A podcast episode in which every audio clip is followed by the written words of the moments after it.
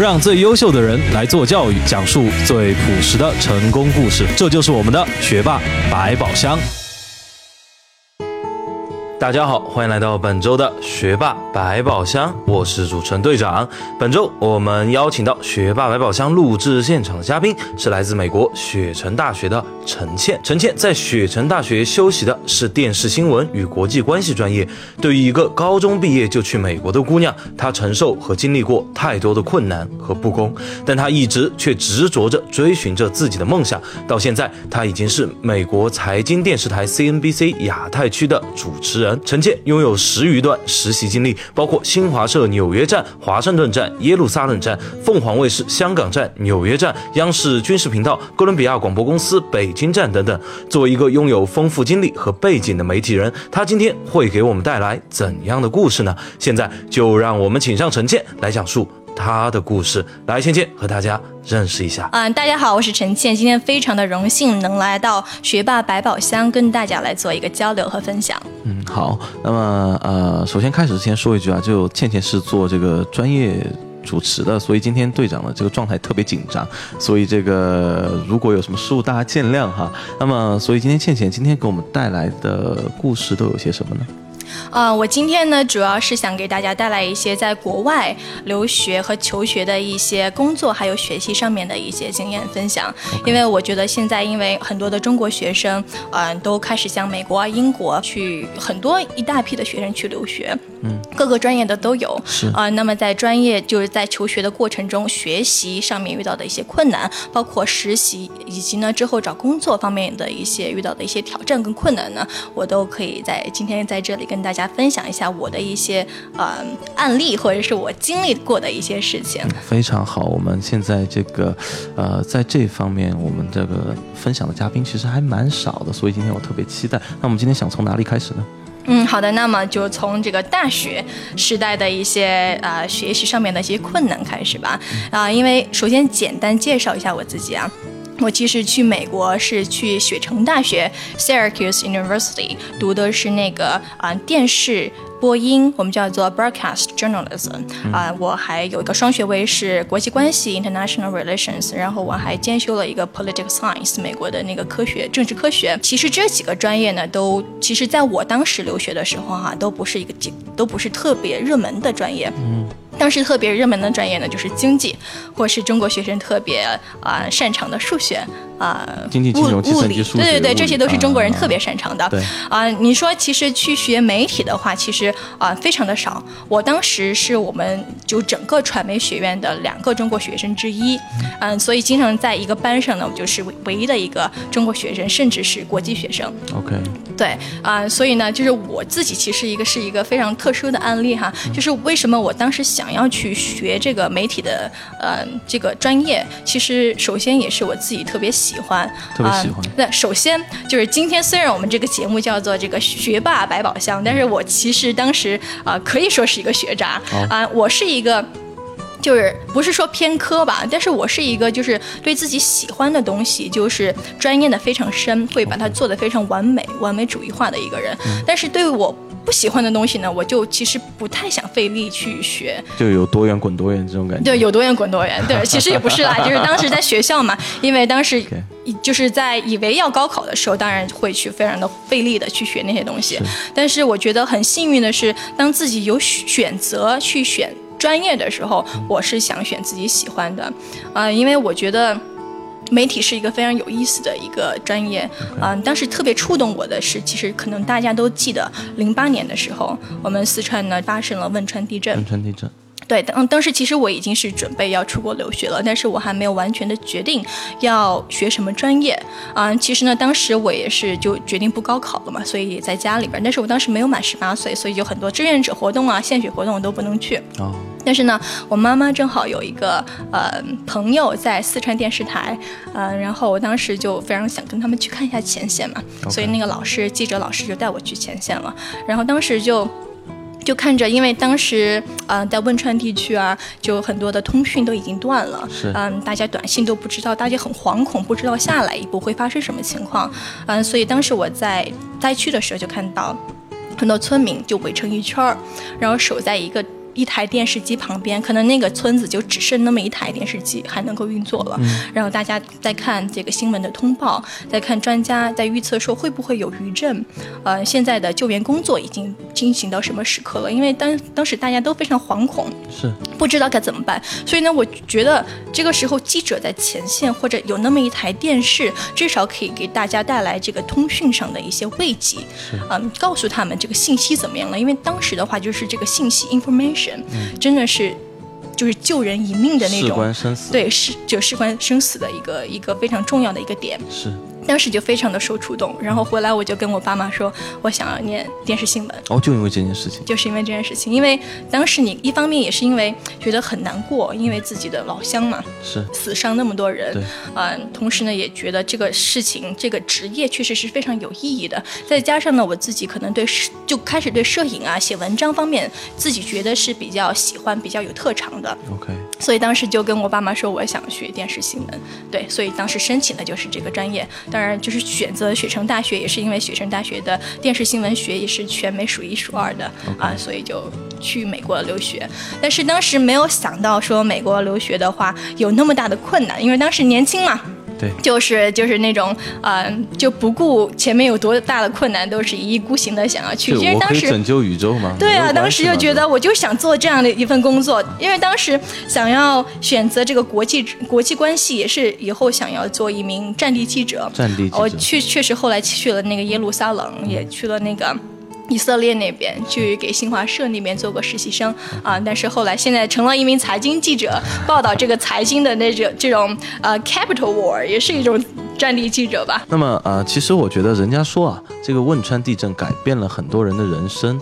那在你身上这样改变呢，我还是第一次听说。就说通过一件事情可以选定自己今后人生轨迹这样一件事情，其实很难遇到的。因为像我们很多同学可能想了一辈子，比如想了三十岁、三十五岁、四十岁的年纪都不知道自己应该做什么，所以才有我们大学说的迷茫期嘛。那么你怎么看当时自己的那一个决定？嗯，我觉得首先对我个人而言说很幸运，当然就是这一场灾难对整个四川来说，其实都是非常是一个很大的灾难。但同时就是相信很多人，包括我身边的很多朋友，他们都说这一场地震其实改变了很多他们对人生的价值观。嗯，他们就很多人会觉得说，原来就是天灾来了就是那么一瞬间，可能就生死生死就一线间，所以呢，你就要利用有限的时间跟生命去做一些就是你自己真正想做的事情。嗯所以你我我，所以我当时也是，这也是对我还有包括我妈妈、我爸爸带来的一些感悟吧。因为他们当时其实是反对我学这个的，因为首先去美国学这个传媒本来就是很难，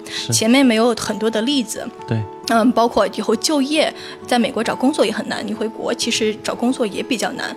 嗯，但是呢，他们当时就觉得你要。要不然就去学一个就是比较好找工作的，就是财务啊，或者是财会类专业，嗯，对啊，对啊，就是这方面很好找工作，或者金融方面。但是就是我觉得也是地震吧，带给他们，包括我爷爷奶奶，他们后来也为什么那么支持我，就是觉得生命是一个很短暂的一段 journey，是一段旅程。那其实你学你自己喜欢的东西，你过得快乐，那其实也就好了。对，所以对我来说也是挺幸运的。但是我觉得是，嗯、对于职业还有专业选择吧，其实有很多很多的契机，每个人当然当然不一样。对我自己有选择的，只是让我觉得非常幸运的一部分。确实是。那么刚才其实倩倩提到说，这个呃，当时在去美国之前，其实没有预计到说以后会有什么困难，管他呢，反正人年轻，对吧？那么当当时到了美国，有遇到什么问题吗？对，嗯，其实遇到的让我觉得第一个坎儿的哈是，就是开始学专业课之后。专业课啊、因为美国大学是这样，它前两年呢都是一些基础课，就是打下你的 core 的一些一些课程。那其实专业课呢是到大三、大四或者大二下学期开始。那其实就是在大二的时候就经历了这么一个事情，就是。也是一个对我影响非常深的一个教授吧，一个 professor，嗯，他呢其实有一点点，在我现在看来哈，有一点点的种族歧视，种族歧视。啊、因为其实当时在我们的整个学校里面，其实大多数学这个新闻专业的都是白人、美国人本地的。我是唯一的一个中国人对，所以呢，当时其实过去的时候，当然我是用我的第二语言在跟母语的一群人在竞争，对所以难度当然是非常大的。当然，我们刚开始的时候是学一些写作、新闻写作的一些基础课，当然我的劣势就非常的明显。但是呢，他一看我呢，就感觉不太喜欢我，嗯，然后就刚开学没多久吧，然后他就跟我说，嗯，我觉得国际学生不太适合这个专业，嗯，然后他就直接跟我说，我，嗯，他跟那个院长，我们的新闻学院的院长已经是定好了一个 appointment，一个时时间点，然后让我直接去找这个院长去沟通转校或者转专业的事儿，OK，啊，然后我当时就非常的难过生气，就觉得。嗯，我是确实是一个国际学生，但是这是我就是第一或者第二门的专业课，你还没有看到我以后的能力，对吧？包因为电视啊，电视媒体的话，它包括对这个图像的处理啊，对拍摄、对写故事啊这方面是一个全面性的要求。然后我们才开始这个写作课，你还没有让我有这个学习或者进步的空间，你现在就这么否定我，然后让我特别不能接受。然后我就当时就对他说。嗯，我可以改正，对吧？我可以进步，我可以找老师去纠正我的口音，来就是对写作上面有进步的一些一些，嗯，就是一些纠正吧。是，嗯，然后我就问他说，你有没有什么推荐？我可以找一个就 speech coach，就翻译过来就是说这个口音的训练师。对，对，他说，哦，我知道，就是学校附近有一个地方啊，你去吧。啊，然后我当时就。就照着他的那个地址去了，兴高采烈就去，兴高采烈就去了，就觉得啊，这个嗯，这个培训师可能能救我一命，对吧？对。然后我当时进去了之后，就觉得有一点奇怪，因为这就感觉好像有一点是一个医院的那种感觉。嗯，然后。我当时就问前台的那个有点像护士打扮的一个人说：“我说我过来找一个英语的培训师，口语的培训师，你们知道我该怎么走吗？”然后那个护士看起来就特别的迷茫，他说：“就是你在说什么？就是我们这不是你该来的地方。”对对对，就是说 “It's not the right place for you。”然后当时我一转头，当时那个门口门开了嘛，我一转头就看到一个。老奶奶就坐着轮椅，歪着头，然后好像那鼻子上还插着那个管子，然后嘴角还在抽搐，然后我瞬间就反应过来，这其实是嗯，国外叫叫做是一个 clinic，就是一个门诊部，对，是一个治疗口腔肌肉残疾的一个地方。啊，嗯，所以我觉得我的，我不知道那个教授是不是故意的，嗯，就是这么带有种族歧视的把我。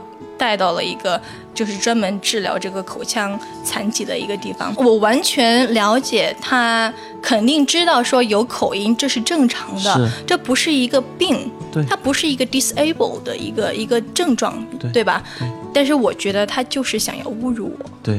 嗯，所以呢，当时就雪城大学嘛，我觉得去过美国留学的人都知道是一个非常冷的地方，因为它很靠近加拿大。听名字吗？对，然后他当时呢，外面就下着鹅毛大雪。对，嗯，当时我就非常的觉得人格受到了侮辱。嗯，当时就是我当时就推开医院的门就往学校跑，然后边跑边哭，然后当时就下着鹅毛大雪，然后就觉得眼泪一流出来就被冻住了，但是。就一直一直就哭到学校的那个女厕所，嗯，跑到我们学院，然后，但是在学校里面也不敢放声大哭啊，只有捂着嘴哭，对吧？然后当时在学校嘛，也不想要就是父母知道你的你过得不好，所以也不敢跟父母讲，就只有自己忍着。OK，对，其实那段时间是非常非常痛苦的一段时光。确实，嗯，因为一个人在留学呢，你必须要做好准备，因为这是一段非常孤独，没有人可以帮你，嗯，只有自己去。自立自强的一个一段旅程吧，啊，但是，嗯，因为我自己也是一个意志力非常坚韧的一个人，那我就觉得你这样侮辱我，我更不能让你得逞，对吧？对，然后 我当时确实是去了，对对对，我和我骄傲的倔强，然后我当时就去了校长院长办公室，我就跟就很明白的跟他说了这件事情，我就觉得我就说这个教授他因为我有一点，呃。就是作为一个外国学生的口音，把我送去了一个就专门治疗残疾的这样的一个门诊部，我觉得这是对人格的侮辱，啊，也是对国际学生的歧视。确实，嗯，我觉得就是你们不应该以这样的一个理由去就把我送到，就是让我转专业或者怎么样，因为我自己可以证明我是可以的。我就跟院长说，你给我一个学期的时间。如果我不能拿到 A，我就转专业。自己就意志力非常的强，然后就求生欲望很强。对我当时啊，也是就是专门请了这个呃美国人，美国的老师，英语老师帮我纠正口音，包括写作上的一些语法的纠正嗯。我自己也非常积极的跑去找其他的教授去找，就要一些他们的 feedback。嗯一些回馈吧，我有什么值得呃就是要改正的或者有进步的地方，我当时当时也跟旁边的朋友啊、同学啊有求助很多，他们也会很多的帮我。是然后非常扬眉吐气的一件事情，就是到了学期期末的时候，然后那个老师他不是在那个就是念得分最高的那，因为那是一一个那个新闻的写作课嘛，所以他会挑几个就是写的最好的新闻的范文来读。当然，就是因为呃，我们为了确保就是最后他的分数是公正的，所以我们的那个名字是盖住的。盖盖掉的，对的，盖住的，所以他就挑了几篇最好的，嗯，来读。他读完之后会来翻一下这是谁读的，然后就其中有一篇范文就是我的，啊、然后就是他就是当把就盖住的那个名字条撕开来看是谁名字的时候发现是我的名字，他就很明显的顿了一秒。对，然后就是当时他，对对，他脸上的表情就是非常的，就非常的不可思议，这样看着我的时候，其实我是觉得，一部分是觉得非常的释然，因为我那门课最终得了 A。我跟这个院长打的赌吧，就是就是证明我可以继续留下在这个专业学习，嗯、但是另外一方面呢，对他来说，我是对他证明了，呃，我自己是可以的，因为他当时跟我说过一句话，就为什么要我我转专业？因为我们这门课是相当于是就是修一个阁楼，新闻的写作课是最开始的 foundation，然后新闻写作，然后摄像是第二个，可能之后的 director 导演啊，做主播啊，是慢慢的堆上去的一个金字塔。他就说这个 foundation 我打不好的话，你以后的主播课或者导演课的老师。会来敲我的门说，就是倩是你的学生吗？你为什么让他通过了？对，然后我就整个大学的一个一个驱使我很努力的一个信念吧，就是我想最后对他说，我可以在毕业的时候去敲他的门，嗯、对他说，你等着吧，以后我的老师或者我的老板会来敲你的门，说，倩是你教的学生吗？他怎么可以这么棒？对，然后。嗯，确实，我觉得啊、呃有很困难的地方，但是你自己努力的话，你走下去，你坚持的话，你会发现你的才能或者你的特长会慢慢的得到施展的。因为可能对我来说，语言确实是我比较薄弱的一块儿，就相对于美国学生来说，因为我是以我第二语言在跟他们第一语言在竞争，在拼。就是像美国的交换生到中国来，他来学拼拼汉语一样，对对对，没。错。嗯，但是到后来，比如说摄影课，嗯，就是新闻的一些主播或者就是导演课，然后那些课来对我来说可能是有天分在里面，对我来说就特别容易啊、我每次的那个 project 就是做那个作业。都是全班得全班得分最高的，然后好多就美国学生也会来，呃，问我，像我就是 ask for help，、对，然后其实这个还挺不容易的，因为我觉得说，在美国一般国外同学会问中国学生最多的问题是什么？这道数学题应该怎么解？但我觉得你在任何一项里边儿，呃，你学的好了，你变成那个 top 是 the top one，那其他人都是会过来就是向你寻求帮助的。因为我觉得美国其实。呃，是一个特别，就是大家会很尊敬有呃实力的人。有实力的人，或者是你向大家展示是你你是有自信去做这个事情的人。对。呃，另外的一个让我很印象很深刻的事情是，其实是大一了，就刚进校的时候，当时我自己还很惶恐，因为刚去了美国嘛，就人生地不熟的，谁也不认识。对，而当时什么都小心翼翼的，就不要犯错就好了的那种心态。啊、当时也是期末吧，有一门写作课，嗯、就老师拿出来念范文，就发现是我的文章，嗯、当时那个老师就想让让我在全班来读那篇文章给大家示范，嗯。当时我也对我的英文非常的没有自信我怕我念出来大家听不懂啊、然后我就跟老师说，我说我有口音，要不然让其他一门就其他的一个学生来帮我念吧。当然老师说这是你的作文，你应该自己念。当然我就就鼓起勇气，还是把那篇范文念了。然后念完之后，大家就全班的鼓掌。然后就是包括就是放学之后，还有好多学生啊、同学来到我的到我旁边来拍拍我的肩膀啊，敲敲我的桌子，说 Good job。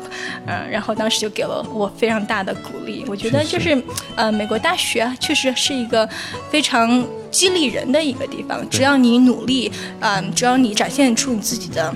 实力跟自信，你是会得到你相应的一些回报跟 reward。对，其实这个故事让我感触很深啊、因为就是说，在国外其实受到教授歧视的嘉宾，虽然倩倩不是第一个，但是你是属于我觉得伤害的比较严重的这样一位。那么但是就是说，其实你后来给我讲的故事，我有听出来一点，就是说，其实正常人还偏多的，就是这个心胸开阔一点的人还是偏多的。没错没错。虽然就是比如说。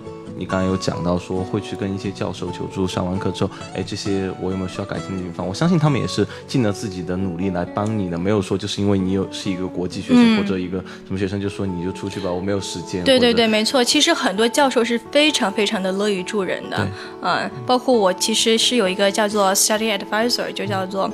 就专门会给那个每个国际学生会配一个 study advisor，是啊，他们会专门就针对国际学生的一些需求，会给他们一些帮助。嗯，当时我很幸运的有一个有个教授是我的，是我的这个就是 study advisor，就是他人非常的好，他也非常的想就是设身处地的。来为你着想，包括后来他其实啊，因为他帮助国际学生很多嘛，所以他现在成了一个国际学生所有的一个 study advisor，就是只要有国际学生的话，我们学员都会把那个学学校学生去 assign 给他。对，是一个非常非常 nice 的人。大家好，如果您是第一次收听我们的节目，请允许我们做个介绍。我是主持人队长，我是顾问冰一，我是策划科学，我是顾问依依，我是制作人志哥，我是顾问宇军，我是策划楚哥，我们是学霸百宝箱。如果您喜欢我们的节目，那就赶快点击屏幕右上角，把精彩分享吧。其实，在这个过程中啊，我能发现，就是说，第一个，这个千玺能成功，跟你自己那。不服输的精神和倔强是有关系的。然后还有一点就是说，其实也算是一种怎么说呢？回过头去看，我们评价一下这件事，你觉得它是一件幸运的事，还是说是你的一个不幸呢？在这个过程中，其实你是受到了伤害的，但这个伤害反而其实让你可能从某种程度上前进的更快了。那如果没有遇到这件事情，你会不会还是像一个，就是说在读那篇文章的时候，一个要不找个同学来帮我去念这样一个女孩呢？嗯，我觉得你说的没错。我觉得，嗯，包括很多人的人生当中有那么一段时间的低谷或者是挫折吧，反而是让他们反弹的更快，就跳得更高的一个一个契机。嗯，当然，就这是跟。啊，不同人的性格有关系，有可能有些人遇到了挫折，他就屈服了，他就转一个容易一点的专业了。对。但是我本身是一个特别不服输的一个人，我就觉得你要是说我不行，那我就加倍的努力，证明给您看我是可以的。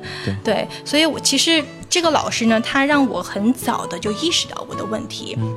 啊，也也能够很能帮助我，其实，在后面去调整我的一些职业的方向。对，因为 OK，就是国外学生有口音这个事情，这个是天生的，对吧？这个很正常。那包括以后我可能就不会去追求说要去当一个西方主流媒体的主播，一个比如说 CNN 或者是 C 就 CNBC 的英文主播，我会去找就是相对。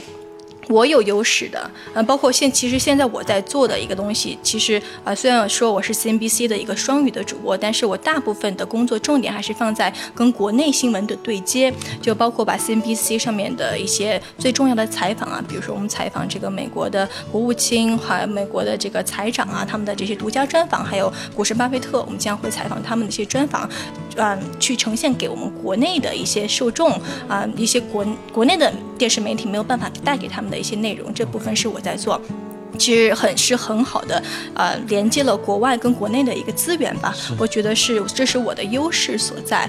那我就不会说我去追求当一个就是国外美国的一个。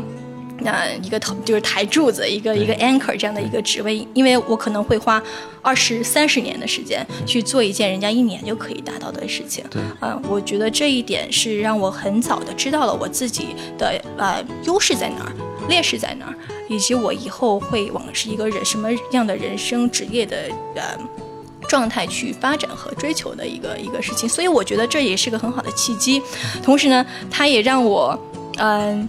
非常的明白我有多么的热爱我这一门的专业，因为他当当时跟我说了要我转专业之后，你居然，我当时就拿着学校的这个专业表，其实我想，如果那个校长真让我转的话，我没有办法不转，对吧？我应该学哪个？我看见数学，哦，数学好像也不太好，物理，物理好像也不太学得走，对吧？好像其他的你让我学这个会计、学金融，其实我还是不太感兴趣。我选了选来选去，还是觉得这是我其实最感兴趣的一门，而且。这是我初心最开始出发的时候，我自己想学的东西，以及我它是我认可价值的一门职业和呃一个一个一个道路吧，所以我还是想要一条路走到底。嗯，我觉得很多人人生或多或少都会遇到很多的困难绊脚石，我觉得越早遇到的话，你越早的会明确自己反弹的能力有多高，啊，或者是你有多热爱你现在做的事情，你会不会想要转去做其他的事情？其实如果你人生越晚遇到的话，其实你的选择就更少。对，而且就是人越年轻嘛，摔伤口恢复的越快嘛，老了这个。一恢复就是半年六个月的，对吧？对对对，特别惨。那么另外就是说，刚刚有听到倩倩说，我们节目开始说学这个专业在美国不太好找工作，对吧？然后刚才你有提到你现在做的事情，那这中间你是怎么衔接过来？你是怎么样在美国找到工作的呢？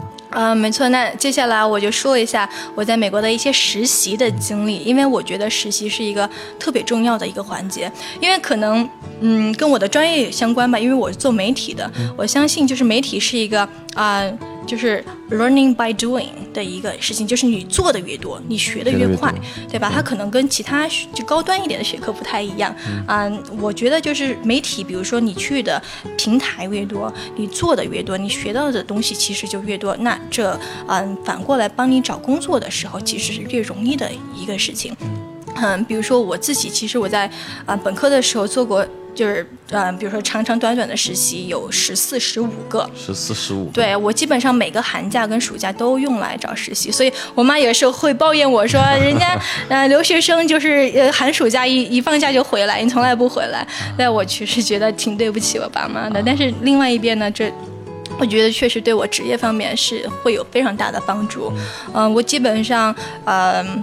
在大学期间，就是中国的，就是新华社、央视，啊，包括凤凰卫视，然后比如说，呃，纽约站、华盛顿站、香港站、耶路撒冷站，我都去过。然后美国的一些媒体，包括哥伦比亚广播电台 CBS，啊，还有这个美国的 NPR 全国广播电电台，然后包括一些大大小小的媒媒体，我都去过。都去过。嗯，对，我觉得就是这些，其实拓宽了我的这个交际圈，嗯，认识了很多前辈。他对我的帮助是很多的，同时呢，也认识了很多同行。他其实对我之后找工作，或者是我现在，呃，就是工作圈里边，都会对我带来非常大的帮助。OK，呃，虽然说是这样哈，但是十四十五分实习在这个读大学的时候还是蛮多的，是蛮多的，对对对。你想，如果是四年的话，一年基本上平均下来得有。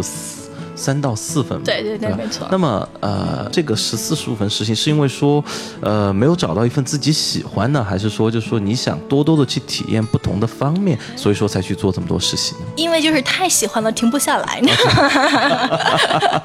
太喜欢停不下来，那不应该是说。找到一个真爱，我就一直做这份实习，还是说实习期都很短呢？呃，是这样的，因为它也分嘛。比如说在学校的时候，你就只能，比如说你去新华社实习，嗯，呃，如果你做这个出境实习记者的话，是，因为他我我学校在雪城大学，嗯，然后期间我还去香港跟华盛顿交换过，那其实我就没有太大的太多的时间跟机会去做新华社的实习，对吧？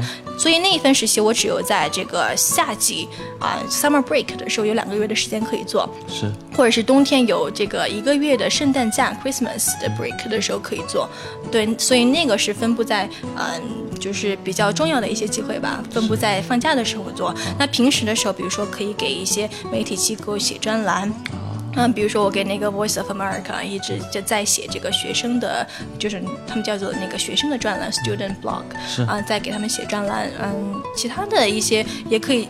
是一个，比如说你去耶路撒冷旅行的时候，我当时也是找了一个当地的中以关系的一个 NGO，在帮他们拍了一些一系列的纪录片。那这些是在你在旅行的时候可以去做的一些事情。对，所以实习不分长短，但是我觉得每一个实习对我的啊的的收获都还其实挺大的啊。那其实，在这个过程中，我想问一下，就十四十五分实习是实习找上你的，还是你自己去争取？嗯，我觉得刚开始肯定是你自己去争取的。那后来你多了之后，可能就会有很多机会去找上你。比如说，第一个我可以说一下第一个实习。那第一个实习呢，其实是在新华社的啊纽约啊纽约站做一个出境的实习记者。其实呢，当时这个机会。本来是没有的，也是我自己去努力去创造的一个机会。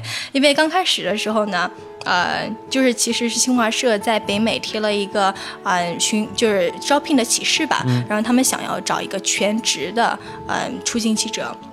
嗯，当时在上学，对，我在上学。然后当时我看了一下他们的那个要求，我发现他们的要求其实我都会做。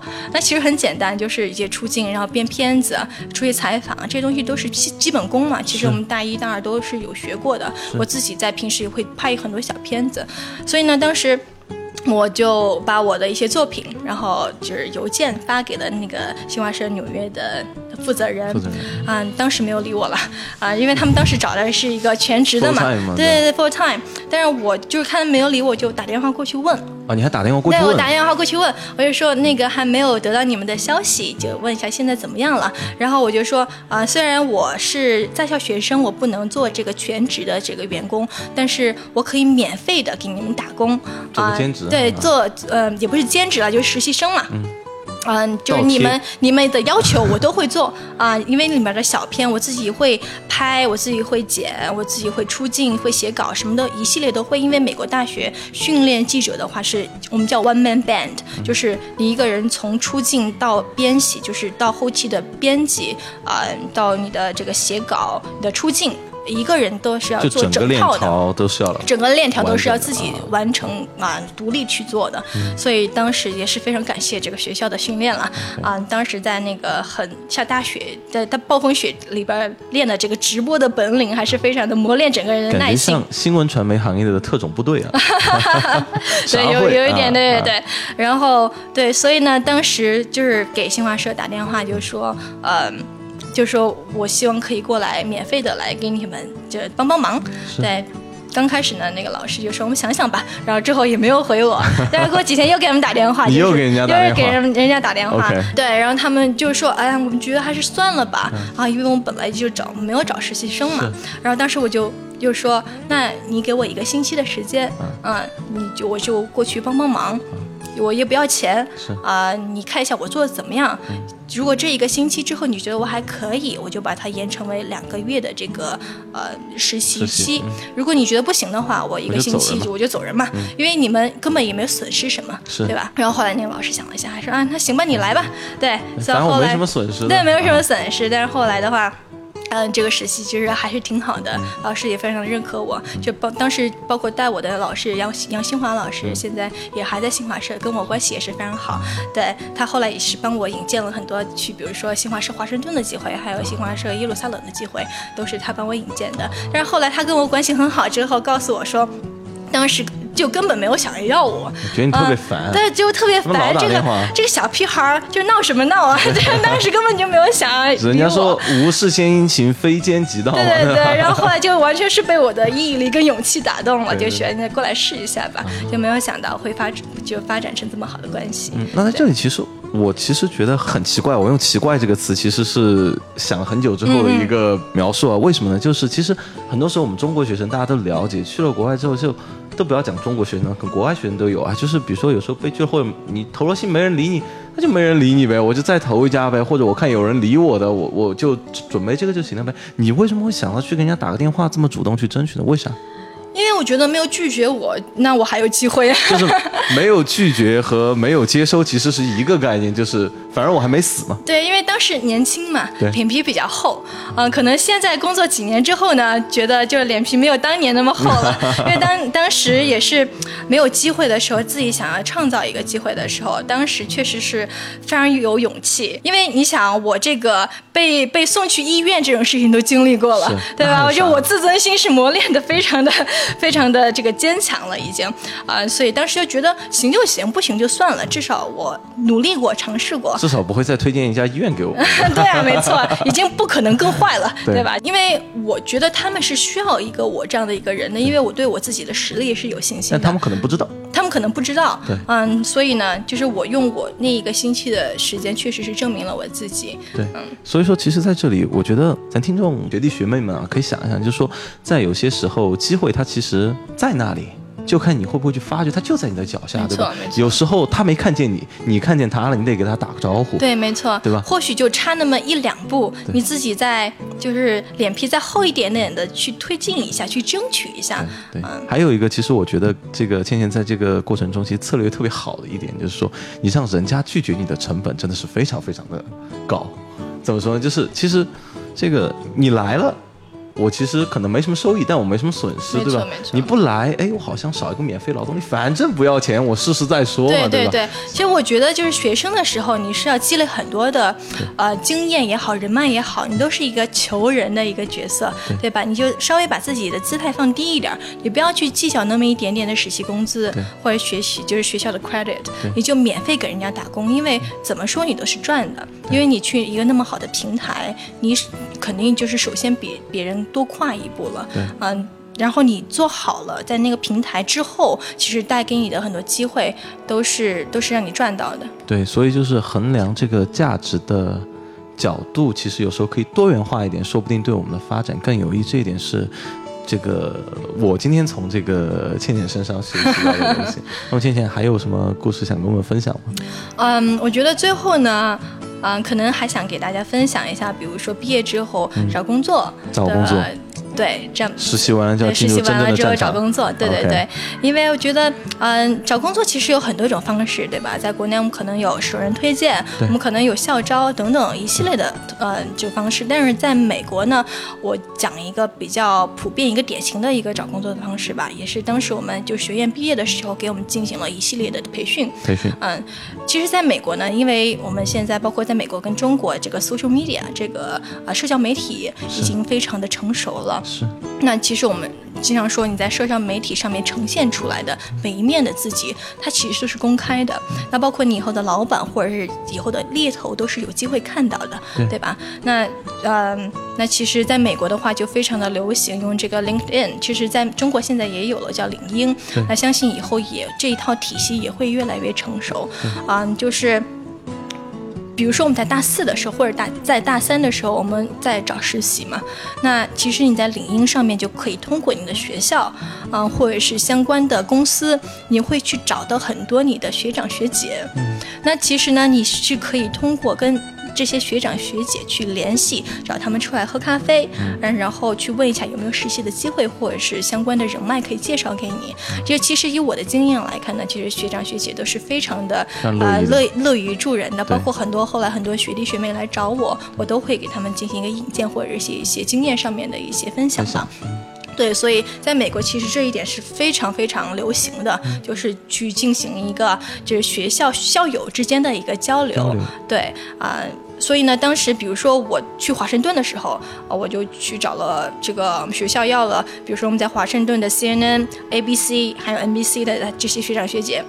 少了几十个人啊、让约他们出来喝咖啡。对，一每般每个每一个都对，找每一个每呃每一个就给他们发 email 嘛，其实就是反馈率是非常高的。比如说我给了二十个校友发这个 email，一般有起码有十个人10个人或者十到十三个人会短信给我。反馈率是挺高的，对，反馈率非常高，因为在美国的话，校友之间的这个 tie，这个叫这这 bond 是非常强的，因为大家都是觉得是一个学校的，会愿意去帮助之后的学弟学妹，包括我自己现在其实也一样，很多的学弟学妹会到新加坡来，呃，旅游的时候都会找我出来约着聊一下，对。我也是非常的乐意跟他们去交流，对。嗯，所以就是当时就是去慢慢的建立这些关系。那包括我其实，在后来 CBS 的实习，嗯，也是就是通过校友就这方面的一些推荐。OK 嗯，对我首先觉得美国跟中国就是大从大学生这方面来看，是一个有很大文化上的不一样。是的因为在美国，大家是敢于去呈现自己，去呈现自己的呃的特长、优点，包括就是把什么自己好的一些经历啊、得的奖啊，都恨不得往这个 LinkedIn 上面放，对吧？可能我们相对而言，就是中国的学生会稍微的内敛一点，等等着机会来找我们。对，所以这是一个两个的 approach，，对。是金子总会发光这但个眼金子也需要擦亮一点，没错，没错，没错对。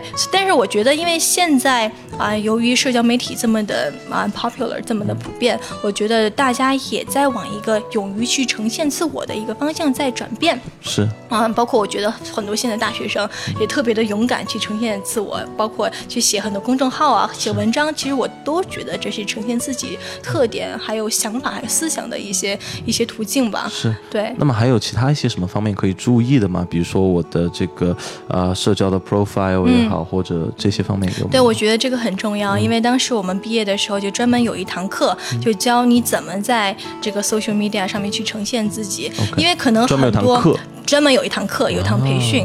啊，因为可能在我们的在国外用的 Facebook 啊，包括我们国内用的一些微博、微信上面啊，很可能以后的猎头或是老板都能看得到，所以我们有的时候总喜欢去吐槽很多事情，对吧？所以就负能量满满的在你的这个微博上面。啊。其实当时就是有老师给我们建议说，要有两个做两个这个呃，就是社交媒体的 account，就一个是用于工作的，一个是用于你生活的，生活的你。你跟朋友之间的互动没有任何问题，但是比如说在 social media 上面的，就你的你的 professional，你的这个比较职业的一面，你就要给别人呈现出你非常职业的一面，政治正确。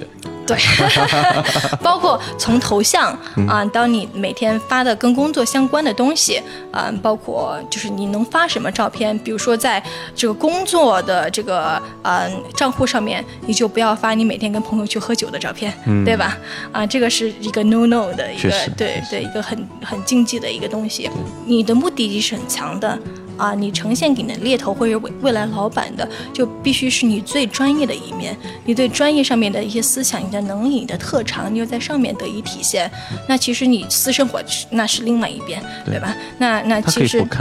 他可以不看，对，那包括其实我们当时在课上讲的时候，老师说，比如说你的头像啊，你的这个 LinkedIn 的头像是非常重要的。那其实你就是应该去 studio 去拍一个特别呃严肃的穿着工作服的这样一个头像，而不是就是随便在厕所拿着一个美拍手机，然后还 P 两个兔耳朵在上面，就是那种照片。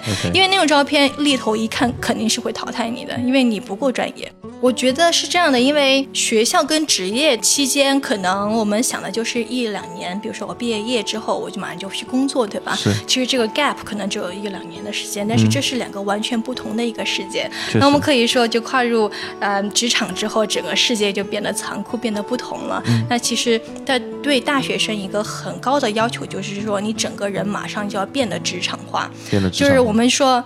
就是 business is business，对吧？就是工作上你就必须要严肃一点，就不能嘻嘻哈哈的。包括我们当时的培训当中写，比如说跟同事之间写邮写邮件，最好就不要用笑脸什么之类的，不要用波浪，对，不要用波浪，对，就逗号就是逗号，顿号也是顿号，对，因为嗯是职业的上面的事情，因为。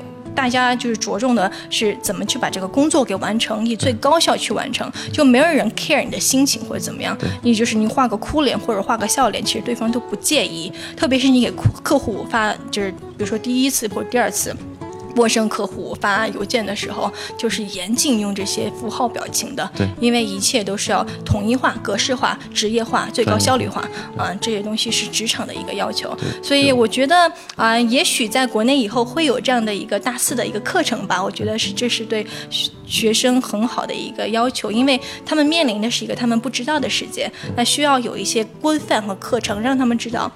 应该怎么去用这些东西？当然也有你说的非常有个性的啊学生，就觉得啊，我可以 do whatever I want。对，那他可能也会坚持他这样的一个一个风格，但是他遇到。可能遇到困难的时候，他自己就会有一个自主的改变。对，或者说可能他想做的事情的空间就会变得很小，因为其他的事情上面对这些都可能会有一些要求，其实是缩减了自己选择的机会，对吧？啊，那么好了，今天其实我们到这里节目时间也就差不多了。那么在我们今天节目的最后，倩倩还有没有什么想跟我们的听众分享的？